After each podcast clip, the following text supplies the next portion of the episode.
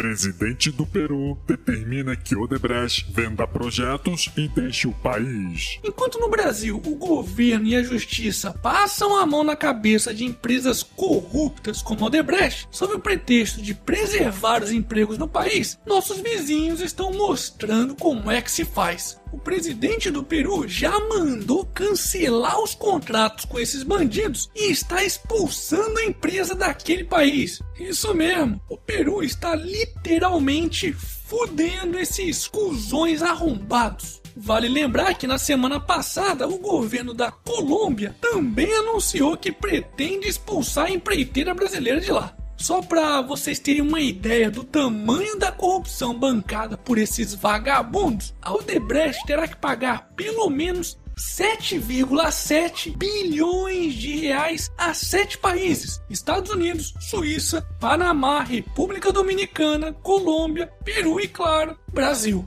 Tá vendo? Quem disse que a gente só sabe exportar samba e futebol, hein? Em questão de corrupção, nós somos uma superpotência. E por falar em corrupção, Posição do Brasil piora no ranking da corrupção da Transparência Internacional.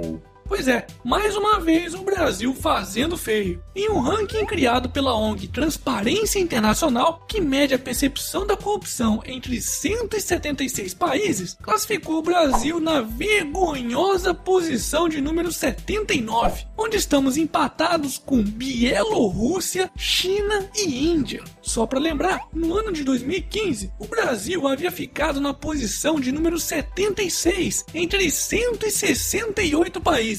Mas, para ser justo, apesar da queda na posição do ranking, o Brasil melhorou um pouquinho seu score, o que rendeu até elogios da própria ONG, que está reconhecendo os esforços do país para combater a corrupção, onde o judiciário, através de operações como a Lava Jato, está colocando corruptos na cadeia e os brasileiros indo para as ruas, mostrando cada vez mais a sua indignação contra a corrupção. Então a boa notícia que fica é que o Brasil ainda tem a chance de se tornar um país decente um dia. Mas enquanto isso não acontece, ainda vamos sofrer bastante com essa herança maldita.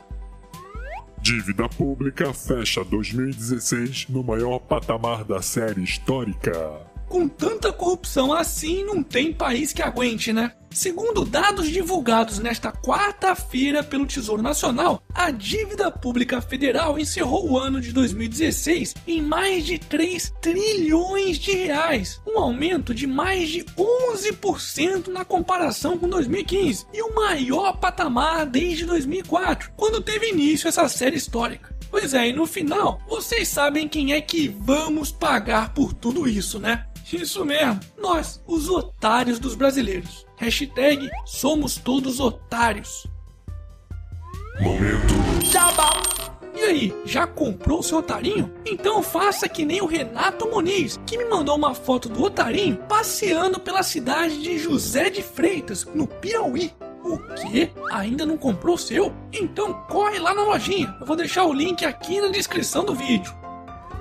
Bateria foi a causa de explosão do Galaxy Note 7, afirma Samsung. Lembram do Galaxy Note 7, mais conhecido como granada fone da Samsung? Aquele que pegava fogo e forçou a empresa a fazer um dos maiores recalls da história, gerando um prejuízo bilionário? Pois é, graças à própria empresa e não à porra da Anatel ou a qualquer outro órgão de regulação brasileira, que essa merda de celular nem chegou a ser vendida oficialmente no Brasil. Só para vocês terem uma ideia, a Anatel, que é o órgão de regulação que deveria nos proteger dos males do mundo, já tinha até homologado essa bosta. Depois ela ainda quer ficar cagando regra sobre o que os consumidores brasileiros podem ou não comprar. Não fode, porra! Hashtag regulamentação de cu é rola.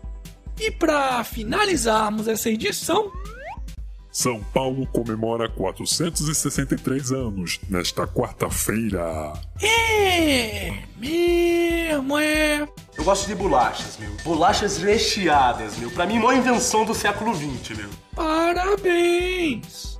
E esse foi mais um Otário News com as principais notícias do dia. E aí, curtiu? Então já sabe, né? Se inscreve aí nessa bagaça e arregaça esse like. Ah, e não se esqueça de conferir os otarinhos e otarinhas na loja do canal do Otário. Vou deixar o link aqui na descrição do vídeo. E amanhã, quem sabe, tem mais.